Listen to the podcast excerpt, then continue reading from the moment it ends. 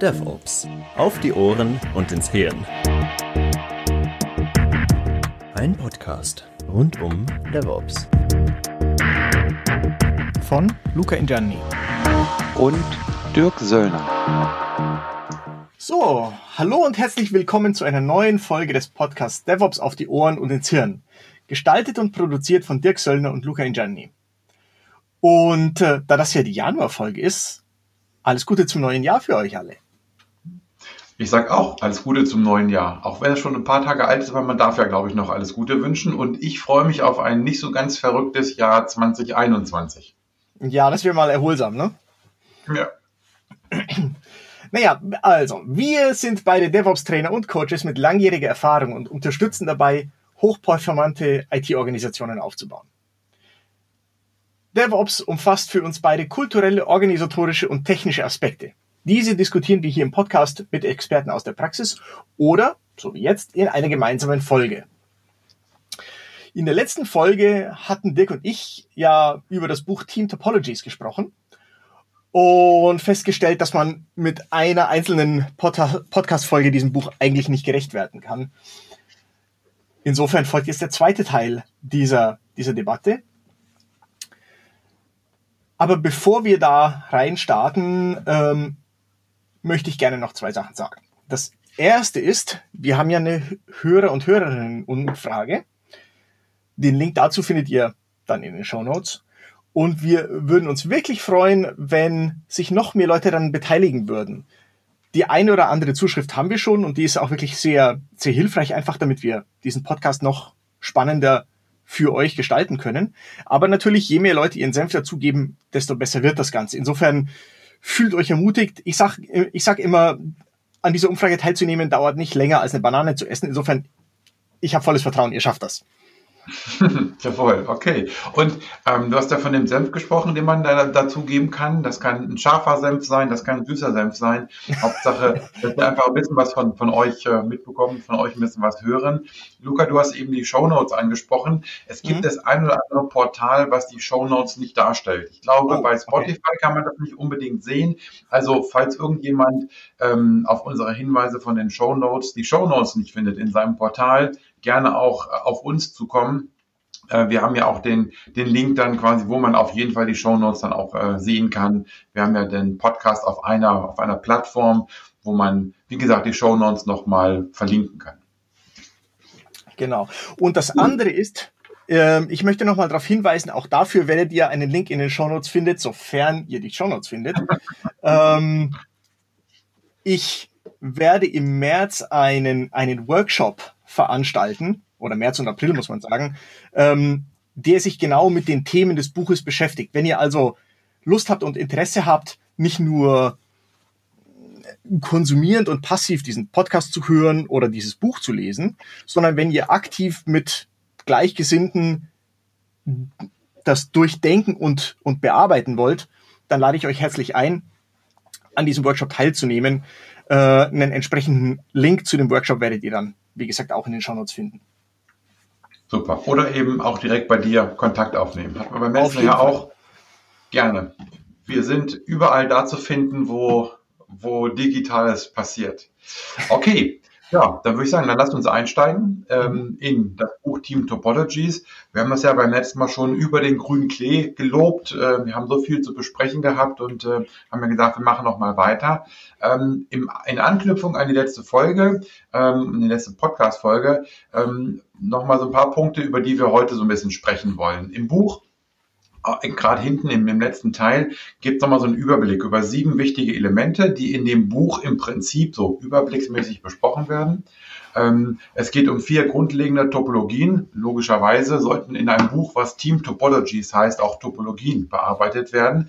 Ähm, das haben wir beim letzten Mal besprochen. Also vier grundlegende Topologien haben wir beim letzten Mal abgehakt. Offen waren die beiden Punkte Zusammenarbeitsmodus der Teams, also wie arbeiten diese Teams zusammen? Was hat das Buch dazu zu sagen? Ähm, der nächste Punkt, Schnittstellen der Teams. Auch da müssen wir heute noch drauf eingehen oder werden wir noch drauf eingehen, haben wir beim letzten Mal auch nicht gemacht. Ähm, ein weiterer Punkt, ein weiterer wichtiger Punkt ist ja Conway's Law in dem Buch. Das Buch setzt ja quasi auf Conway's Law auf. Da haben wir uns äh, lang und breit drüber unterhalten. Ähm, dann gibt es so den Punkt, das Gefühl einer Organisation oder Or Organisationsgefühl. Das vertiefen wir heute noch mal ein bisschen. Ähm, da haben wir beim letzten Mal so ein bisschen was angerissen. Das werden wir, wie gesagt, vertiefen. Ähm, der nächste Punkt, der auch noch offen ist, ist das Thema Team First. Auch da sollte man sicherlich erwarten, dass in einem Buch, was Team Topologies heißt, was über Team äh, besprochen wird. Und ähm, ähm, ja, Team First machen wir heute noch und ähm, dann die Frage, wie können wir diese Topologien entwickeln? Das ist ja immer schön, im Buch was zu lesen. So geht das oder so sollst du das machen. Ähm, immer die Frage, wie kommt man dahin? Und also das heißt, das Thema, wie entwickeln sich die Topologien, das ähm, vertiefen wir heute noch mal ein bisschen. Ne? Also vielleicht mal ganz kurz, um auch reinzukommen, Luca, wir hatten ja was über die Teamtypen ähm, gesprochen oder erzählt beim letzten Mal. Wie kannst du das mal ganz kurz wiederholen?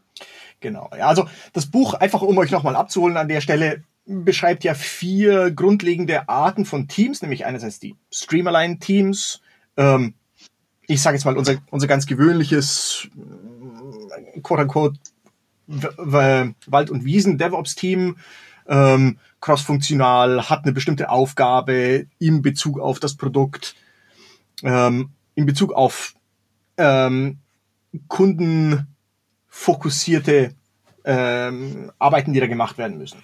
Das zweite sind Enabling Teams, die innerhalb der Organisation wirken, die also in irgendeiner Weise äh, andere Teams unterstützen. Ich sage jetzt zum Beispiel mal in Bezug darauf, ihre eigenen Zusammenarbeitsweisen weiterzuentwickeln, beispielsweise. Das sind also eher beratende Teams in diesem Sinne.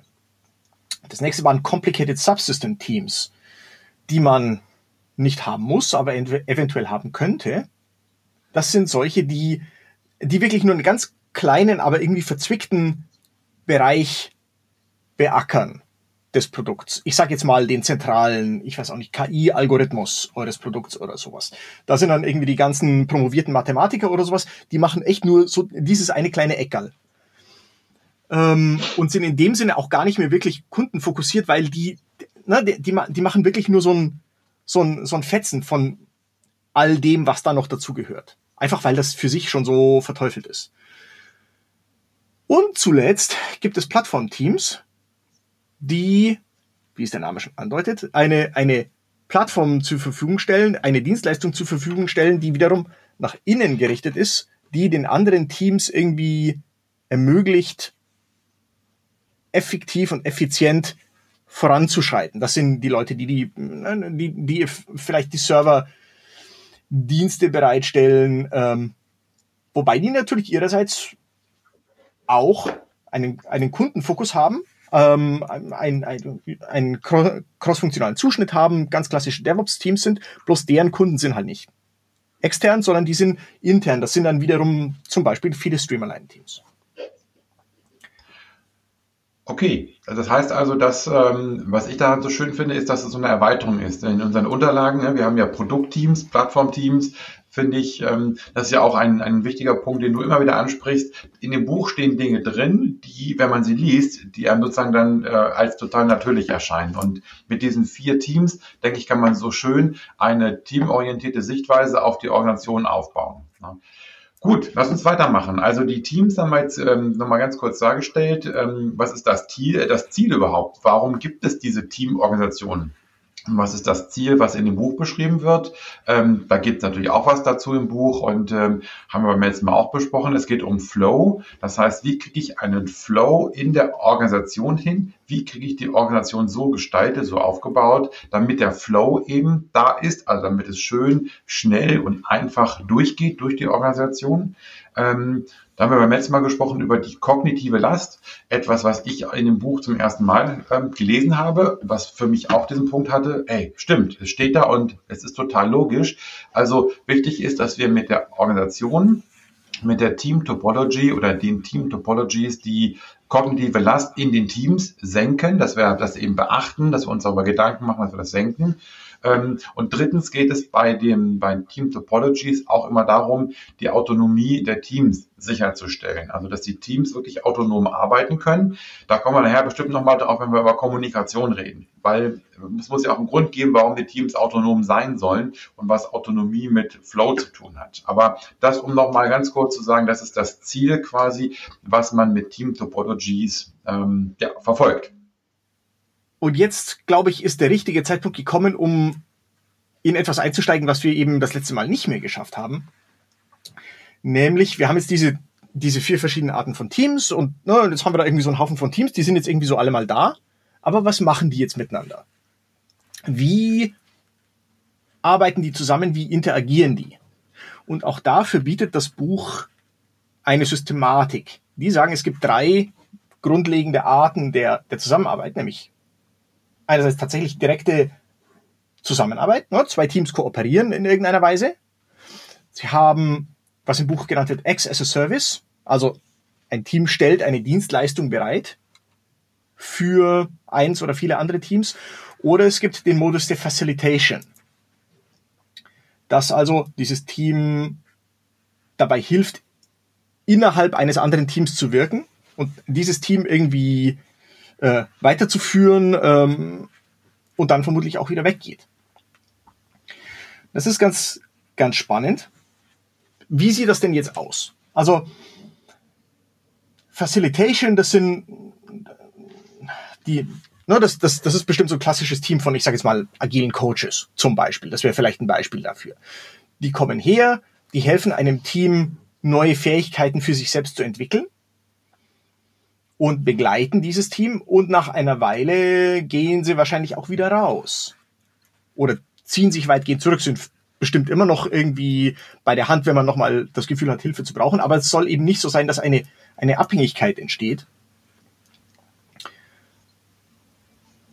Wie sie, und um das zu sagen, Facilitation kann ja auch nicht nur sein im Sinne von zum Beispiel agilen Coaching, sondern es kann auch sein, dass, dass da wirklich ganz klassisch Mittel, äh, Wissen vermittelt wird. Angenommen, keine Ahnung, ihr wollt jetzt Kubernetes einführen in eure Organisation, vielleicht gibt es da ein Facilitating Team mit Leuten, die Ahnung von Kubernetes haben.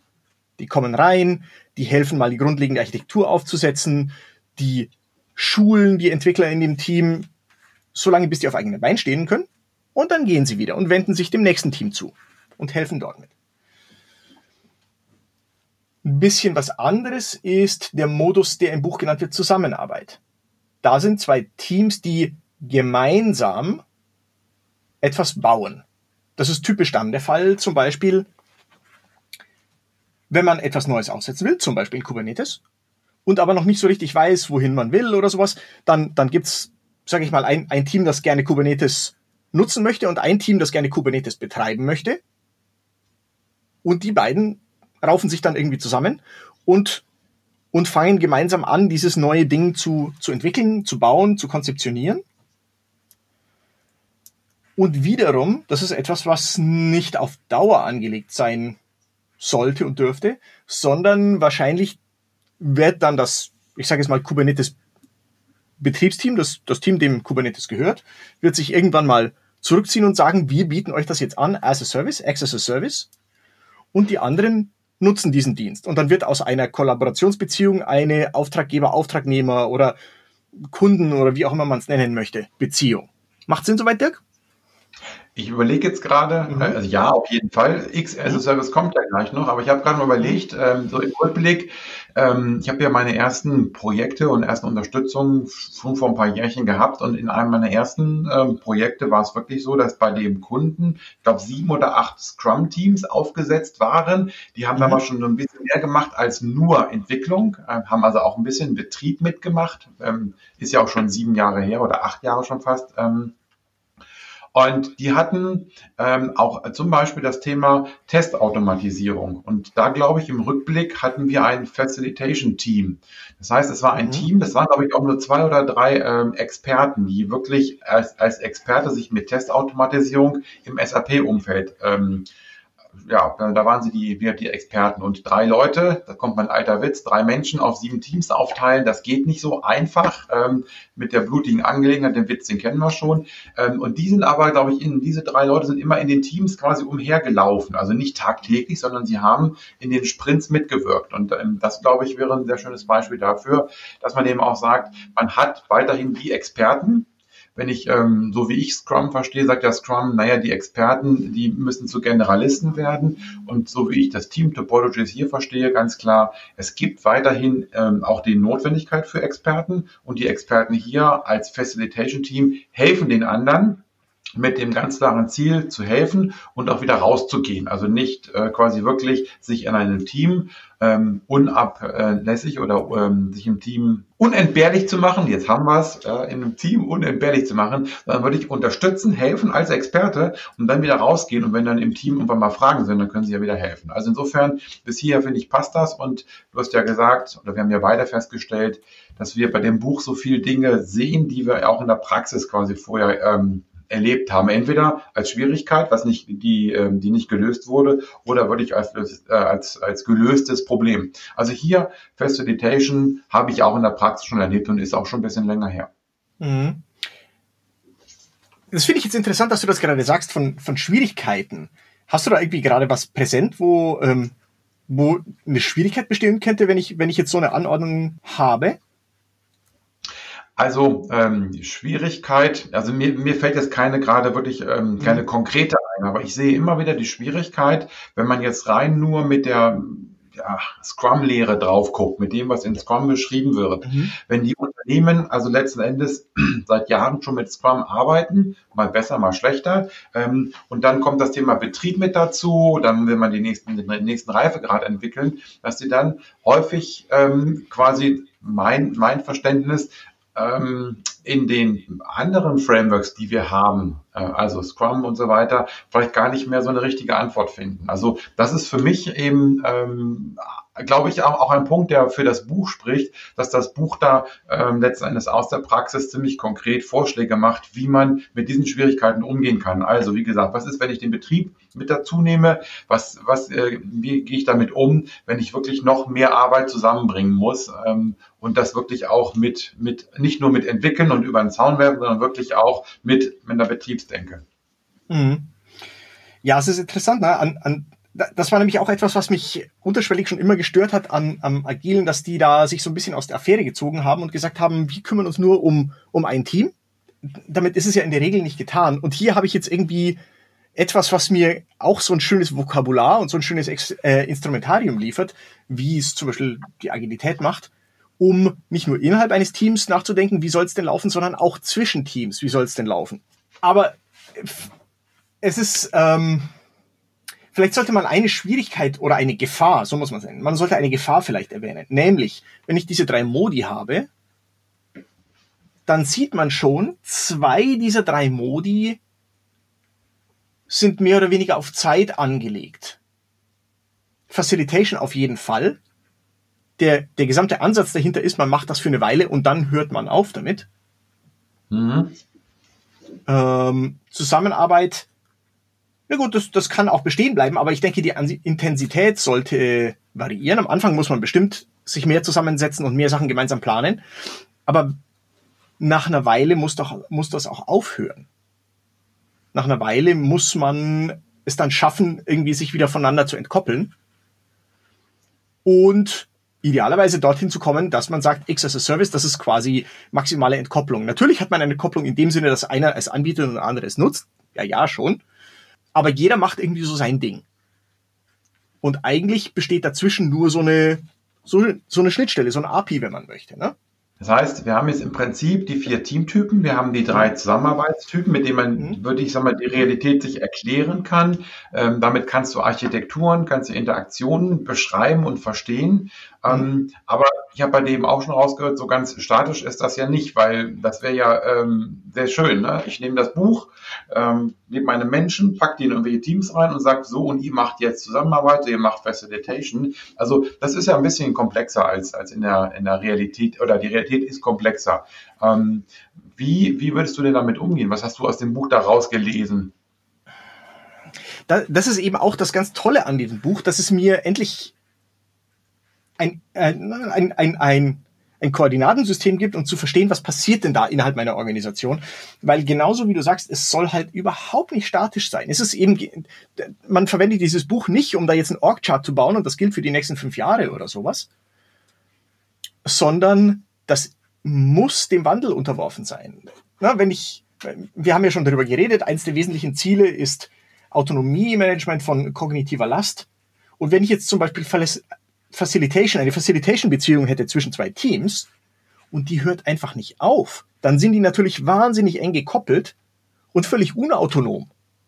Mhm. Und es ist anzunehmen, auch die kognitive Last zum Beispiel wäre sehr hoch.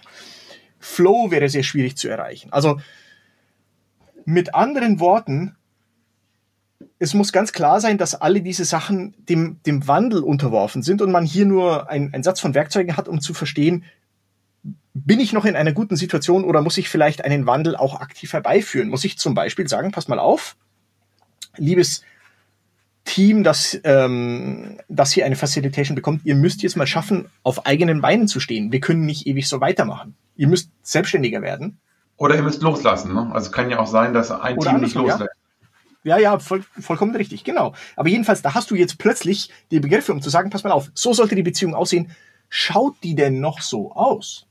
Das finde ich auch so schön. Das ist im Prinzip das, was wir als Ziele im ersten Podcast hatten. Flow, Management der kognitiven Last und die Autonomie. Das mhm. heißt, ähm, ich baue jetzt nicht die Teams so, dass, wie du sagst, fünf Jahre oder drei Jahre, wie auch immer, ich muss ja noch nicht mal unbedingt eine, eine, eine Zeitachse dran legen. Und ich gucke eigentlich immer wieder, habe ich einen guten Flow? Sind die Teams autonom genug? Äh, habe ich die kognitive Last im Griff an der Stelle? Und wenn das nicht gegeben ist, dann muss ich wieder gegensteuern, indem ich irgendetwas verändere.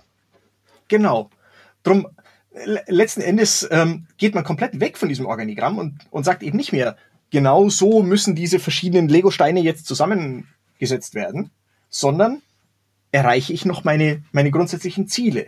Habe ich noch einen mhm. Flow, der mich zufriedenstellt? Ist meine kognitive Last so, wie ich sie mir wünschen würde? Ähm, ist es mir gelungen, meine Teams autonom zu gestalten oder verfilzen die? Weil das ist ja auch etwas, was passiert. Wenn du nicht aktiv gegensteuerst, ähm, wird sowohl deine Produktarchitektur im Laufe der Zeit sich immer enger koppeln, so, so Sachen rutschen die einfach durch und auch die Leute. Und bloß um das richtig zu verstehen, natürlich sollen die Leute zusammenarbeiten und sich aushelfen und auch unbürokratisch irgendwie Hand in Hand arbeiten. Natürlich. Selbstverständlich. Mhm. Aber nicht um den Preis, dass einer nicht mehr ohne den anderen kann. Okay, also, wenn wir das jetzt mal zusammenfassen, haben wir so, haben wir die Viererkette, ne? Wir haben vier Teamtypen, wir haben drei Zusammenarbeitstypen und drei Ziele, also vier, drei, drei. Wenn wir noch den Torwart dazu packen, haben wir die äh, Fußballspieler. Ähm, jetzt haben wir das damit ein Instrumentarium, um die Struktur so zu, zu gestalten. Wir haben eben gesagt, wir können immer mal wieder oder müssen immer mal wieder verändern. Ähm, mhm. der nächste Punkt, den wir hatten, der, der offen war aus dem letzten Podcast, aus der letzten Folge, war das Thema Schnittstellen der Teams, also APIs zu gestalten. Ähm, und so ganz glücklich sind wir beide damit nicht so mit, mit dieser Überschrift und mit diesem, mit diesem Thema, oder? Äh, ja, also es ist, es ist halt ein ganz heißes Eisen, weil ähm, das ist etwas, was das Buch ausdrücklich sagt. Ähm, jedes Team sollte eine definierte Schnittstelle haben zu anderen Teams, sollte ein Team-API haben, wenn man so will. Und das ist vollkommen richtig. Man sollte durchaus definieren, was biete ich anderen an oder was bekomme ich von anderen oder was benötige ich von anderen. Man sollte das explizit machen, damit man auch zum Beispiel in der Lage ist, zu überprüfen, bekomme ich denn das, was ich benötige? Oder mhm. liefere ich das, was die anderen benötigen? Aber es, ich finde, da besteht eine Gefahr drin, insbesondere mit diesem Begriff Team-APIs. Die sind, die sind ganz toll für ähm, entwicklungsmäßig vorbelastete Teammitglieder, weil die darunter sofort was verstehen. Und das ist die große Gefahr, weil ähm, ein, glaube ich, ein, ein, ganz großes ähm, so, so äh, Sogkraft dieses Begriffes besteht und dann fangen die Leute an, irgendwelche APIs zu definieren und die womöglich ganz fein ziseliert auszuarbeiten. Da muss man sich, glaube ich, wahnsinnig zusammenreißen dass man da nicht anfängt rumzuspielen und dann plötzlich wieder in so einen starren irgendwie Prozess mit einem 400-seitigen Prozesshandbuch reinkommt, wo man genau davon weg wollte. Ähm, das, das ist für mich die, die, die Gefahr dabei, dass man da den Möglichkeiten, äh, dass man da den Leuten irgendwie plötzlich was gibt, wo sie sich dran festhalten können, weil sie sagen, oh, das, das verstehe ich, das ist mir bekannt und jetzt geht's los. Du hast ja vorhin auch nach Praxisbeispielen gefragt. Ich habe interessanterweise in einer meiner letzten DevOps-Schulungen auch von einem größeren Konzern, der schon ziemlich lange an der Stelle arbeitet.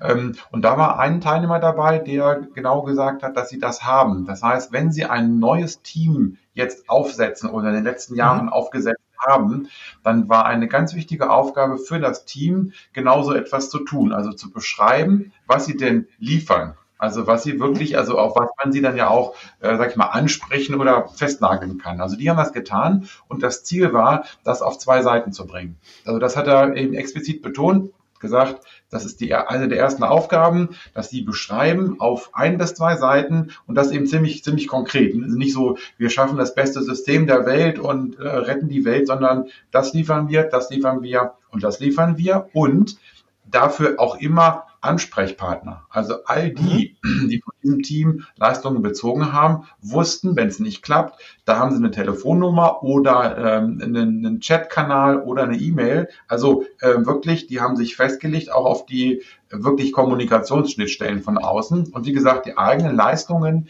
das, was sie liefern, war das Ziel, auf maximal zwei Seiten zu beschreiben. Keine Ahnung, ob das funktioniert, aber äh, fand ich eine, eine sehr interessante Überlegung. Und da zeigt sich auch, dass das Buch jetzt nicht wissenschaftlich vordenkt, sondern eigentlich Dinge aus der Praxis beschreibt. Ja, ja, das, das ist auch etwas, was ich aus meiner eigenen Praxis leidvoll so gut kenne in Bezug auf meine eigenen Kunden. Es ist nämlich ganz selten, dass man einen Kunden hat, der überhaupt sich in der Lage sieht, im Voraus zu sagen, was er von mir gerne hätte. Weil ich, ich würde zum Beispiel häufig ganz gerne nicht auf Stundensatzbasis arbeiten, sondern irgendwie auf Fixpreisbasis und sagen, pass mal auf, hier ist die Aufgabe, die kostet Summe X. Aber ganz häufig erlebe ich, dass die Kunden überhaupt nicht in der Lage sind zu formulieren, was ich eigentlich bei ihnen soll. Das passiert wahrscheinlich eben nicht nur nach außen, sondern auch nach innen, dass man sagt, ich, ich stelle jetzt irgendwie so ein Team auf und dann überlegen wir uns mal, was das Team eigentlich tun soll und für wen. Und insofern, insofern ist das super, ähm, wenn man das so macht, wie, wie du das gerade beschrieben hast, Dirk, dass man sich erstmal hinsetzt und sagt so vorher, äh, was, was ist denn die Daseinsberechtigung für dieses Team? Was machen die mhm. denn? Warum brauche ich die denn eigentlich? Und wenn mir nichts einfällt, ja, ja dann gibt's das Team nicht. Wollte ich gerade sagen. Und wenn mir nicht genug einfällt, also gefühlt genug, es muss ja, es ist ja die Frage immer, wann ist es genug? Aber wenn, wenn das Team sagt, Mensch, ja, wir haben da was, aber ähm, die Abnehmer, die Kunden sagen, das reicht nicht, dann ist das ja auch genau der Punkt, da muss man eben äh, als Team sich entwickeln und die Schnittstellen nach und nach anheben. Also nach und nach mehr Leistung mit reinpacken, ähm, anstatt zu sagen, äh, ich warte jetzt ein halbes Jahr, bis ich all das beschreiben kann und liefern kann, was ich denn tun soll, sondern das ist ja auch etwas Lebendes an der Stelle. Gut, Schnittstellen der Teams. Fällt dir dazu noch irgendwas ein, wenn ich jetzt hier mal den, den Moderator mache? Zu den Schnittstellen nicht, aber es schreit natürlich danach, dass man dieses, dass man diesen ganzen Faden jetzt weiterspinnt. Das heißt, du willst zum Thema Organisationsgefühl was sagen. Genau. Weil das ist, das, das ist, glaube ich, das, worauf, worauf auch alle Zuhörer schon so ein bisschen warten, weil es ergibt sich ja so ein bisschen. Mhm. All die Sachen, die wir jetzt ähm, dort erarbeitet haben oder die das Buch erarbeitet hat, Teamtypen, Zusammenarbeitsarten, äh, Wege, diese Zusammenarbeit auch explizit zu machen und zu kartieren über Team-APIs zum Beispiel, die führen dazu, dass man ein, ein Gefühl entwickeln kann für diese Organisation. Dass man sagen kann, fühlt sich die noch richtig an? Mhm. Macht die, was sie soll? Und das ist, das ist etwas, was natürlich wahnsinnig machtvoll und spannend ist und was glaube ich, vielen Organisationen noch so ein bisschen abgeht. Oder beziehungsweise, nee, das stimmt nicht, sondern jeder hat ja so ein Gefühl, rein intuitiv. Passt das so? Arbeite ich gut mit meinen Kollegen zusammen? Arbeite ich gern mit meinen Kollegen zusammen? Oder graust mir schon davor, irgendwie wieder zu einer Besprechung mit diesem Team zu gehen, weil das artet dann immer irgendwie aus in, was weiß ich, in irgendwelche hypothetischen äh, Wolkenkuckucksheime oder sowas. ne, muss, muss ja gar nicht Streit sein. In, in, in der Regel kommen die Leute ja gut miteinander aus. Das ist, äh, das finde ich immer ganz versöhnlich, das zu sehen, auch in Trainings. Die Leute sind ja alle vom Grundsatz her vollkommen konstruktiv und, ähm, und freundlich und, und gewillt, anderen zu helfen. Aber trotzdem, wenn sich das dann irgendwie ungut anfühlt, dann hatte man bislang, glaube ich, wenig Chancen, wirklich den Finger da drauf zu legen und zu sagen, pass mal auf, deswegen stimmt's nicht, weil diese zwei Teams irgendwie in einer ungünstigen Anordnung sich befinden. Und jetzt hat man plötzlich diesen Hebel. Ja, weil für mich ist das Buch da oder gibt das Buch letzten Endes eigentlich auch so eine Art ja, Kompass oder so eine Art Hinweis, auf was man denn achten sollte. Mhm. Denn was ich dann erlebe, ähm, was du eben auch beschrieben hast, die sind zwar alle nett miteinander, aber dann kommt doch häufig der ein oder andere, der mit etwas quasi von außen kommt. Also dann wird gesagt, ja, Scrum sagt aber, das sollten wir so und so machen.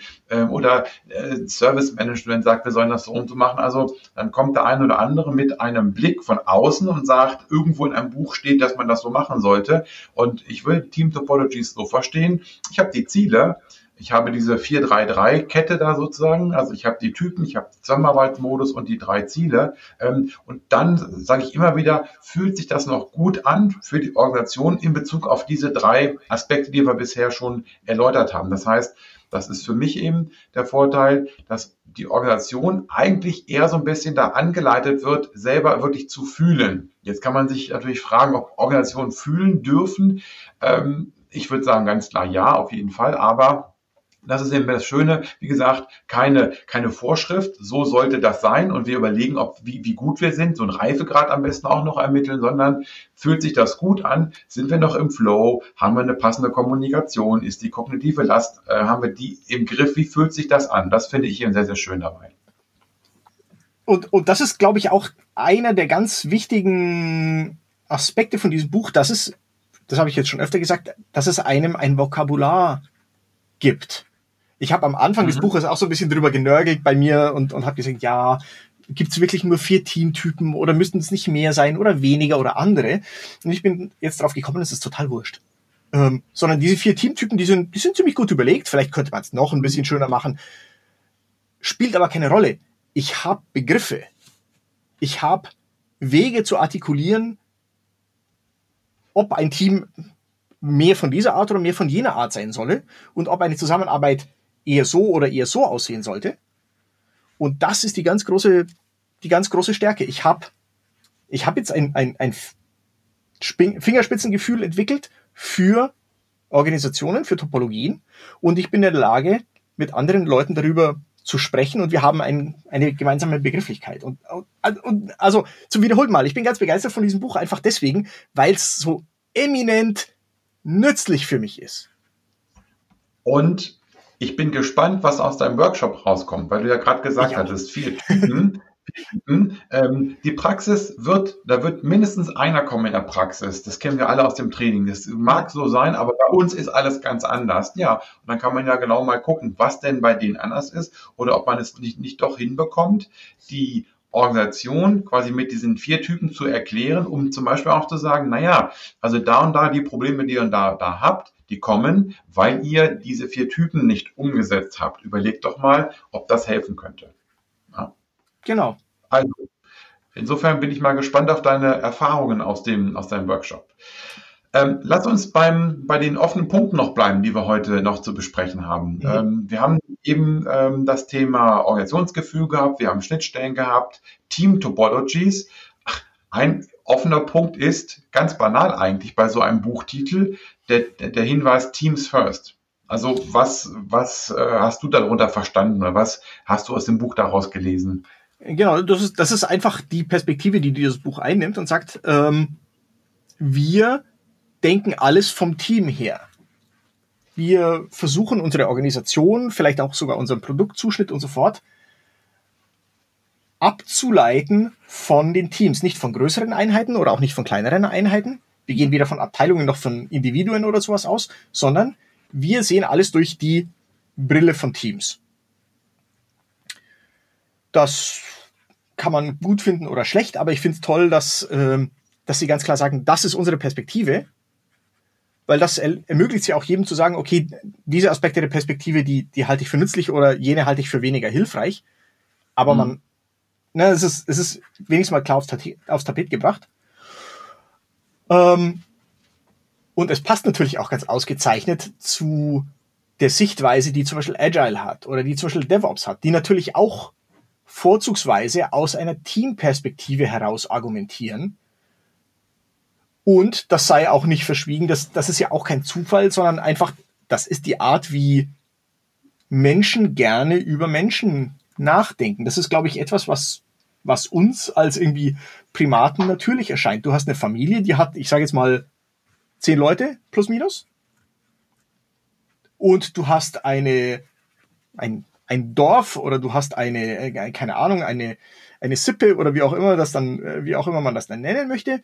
Das sind, ähm, man sagt doch immer, die Grenze sei ungefähr 150 Leute, die man tatsächlich näher kennen kann und mit denen man, äh, sagen wir mal, bedeutsame soziale Interaktion haben kann. Also im Prinzip, wenn ich auf der Teamebene denke, dann denke ich genau auf der Ebene, wie soziale Interaktionen zwischen uns Menschen funktionieren und wahrscheinlich macht es das auch deswegen so, so wirkungsvoll.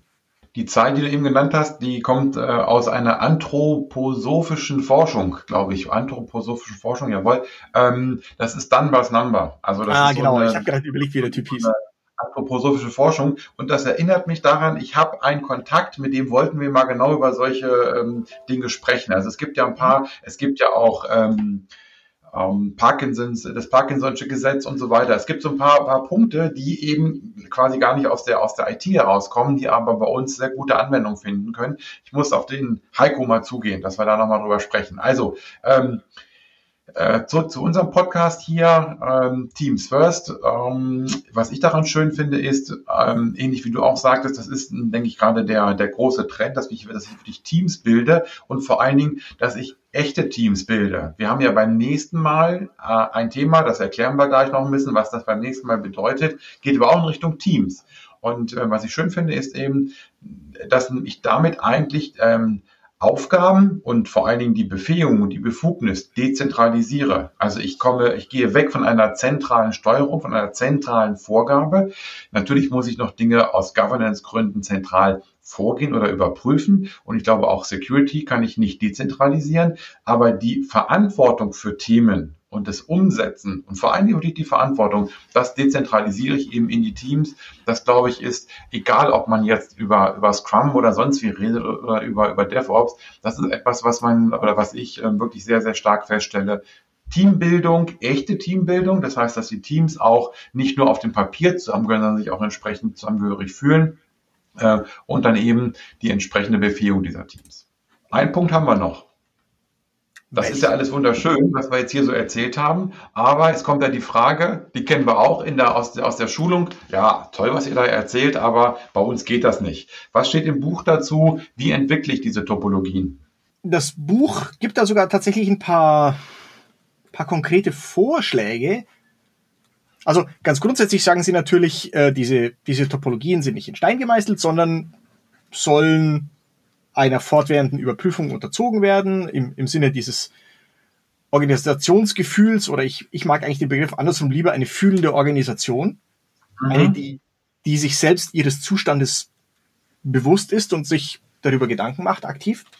Aber die sagen auch, es gibt so ein paar so, so klassische ähm, Ereignisse, bei denen, ähm, bei denen zu erwarten ist, dass sich die Teamtopologien ändern müssen, und zwar womöglich sogar tiefgreifend.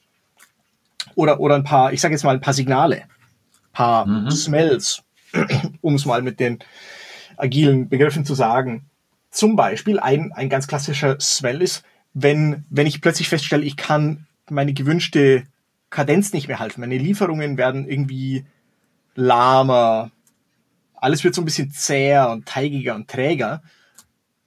Schade, dass die Leute im mhm. Podcast das jetzt nicht sehen können, wie du diese, diese Kadenz, dieses Träge darstellst. Erstmal genauso rum, wird alles langsamer.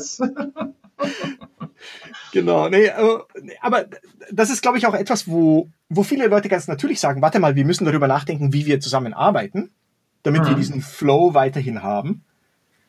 Aber jetzt hat man die Werkzeuge. Jetzt auf einmal, ne, kann man da was draus machen, außer zu sagen, wir sollten mal oder wir müssten mal.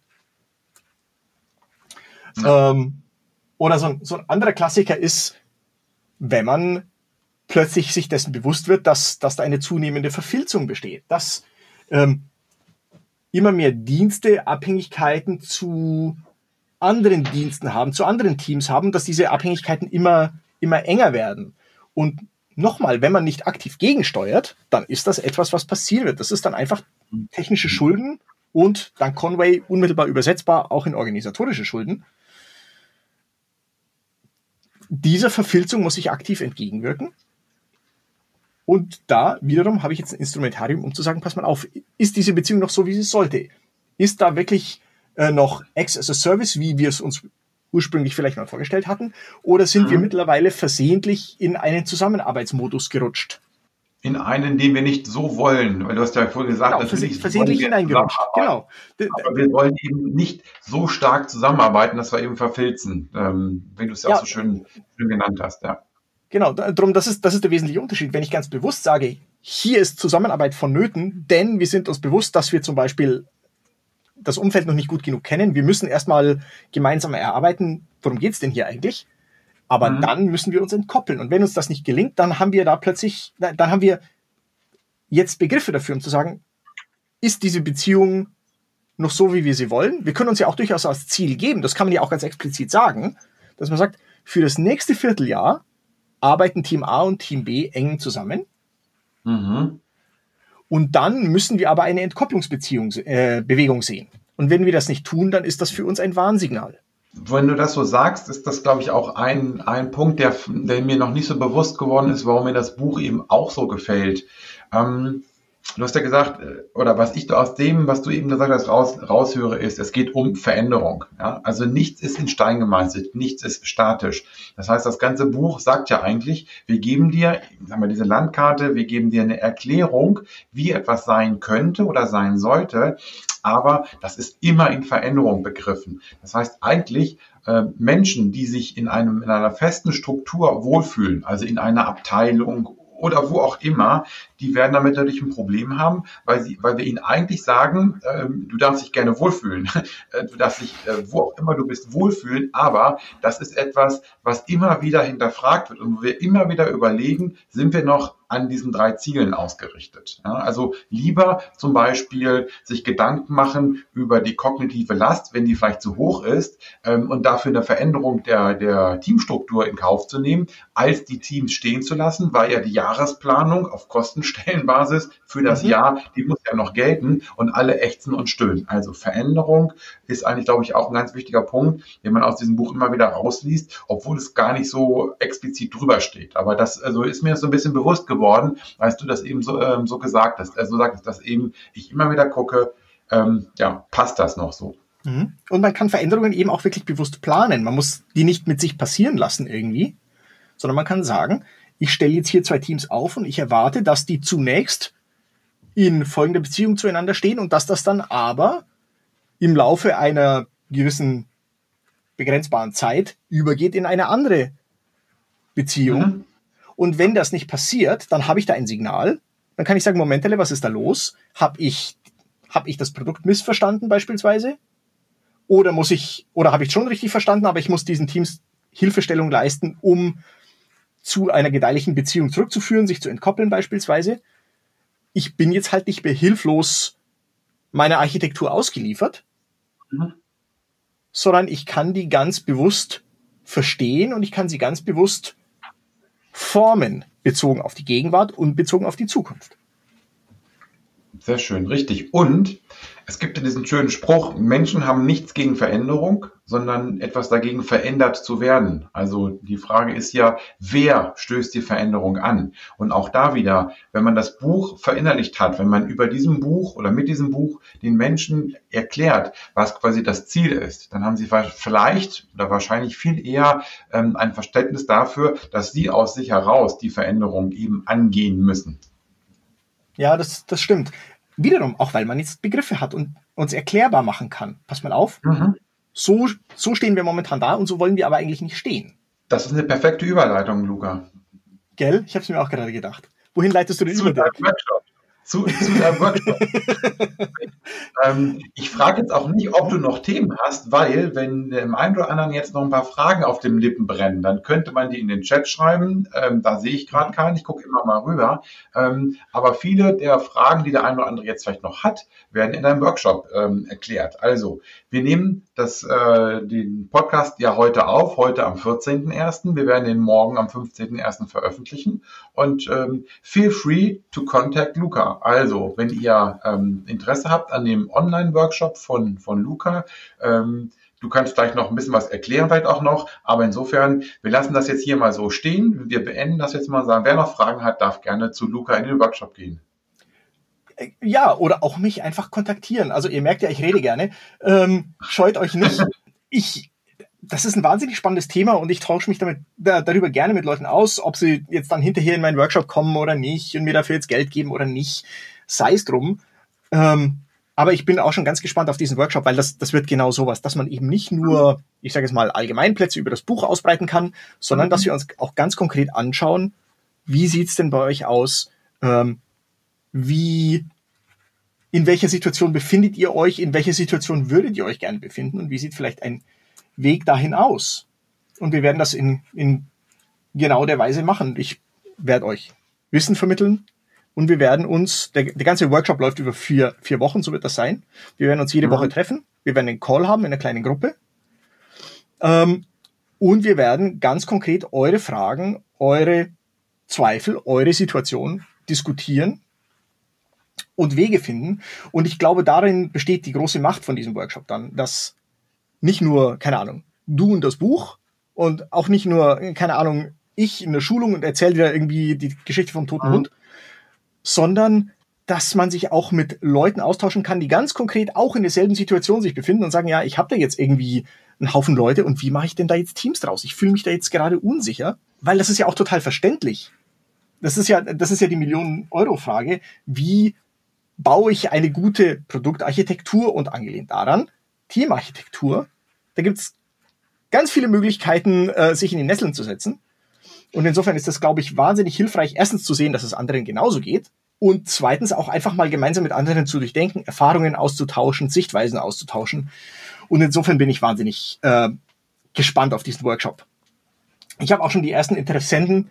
Wie gesagt, die findet statt ab Mitte März, wird einen Monat lang laufen. Und wer sich dafür interessiert, der möchte mich gerne kontaktieren. Äh, ein paar Plätze sind noch frei.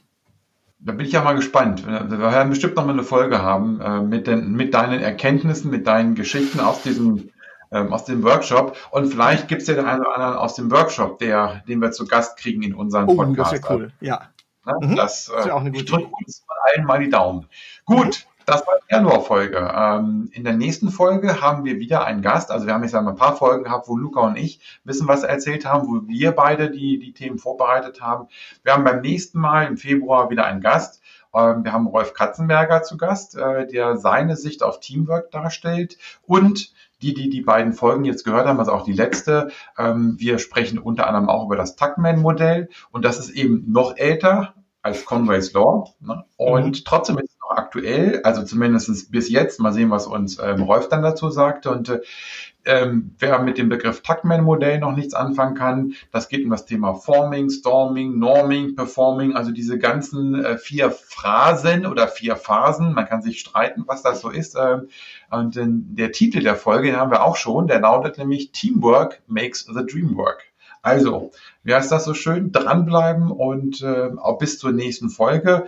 Ähm, ich sage danke, Luca, für diese heute. Das waren ja schon wieder, war schon wieder mehr als 45 Minuten. Aber ja, mir bringt es immer was. Ich lerne ja auch was, habe ich ja eben auch schon wieder gesagt. Und äh, dann würde ich sagen, bis zum nächsten Mal mit Rolf Katzenberger und Teamwork makes the dream work. Genau, ich freue mich schon drauf. Dirk, bis bald. Bis dann. Danke. Tschüss, Luca. Ciao.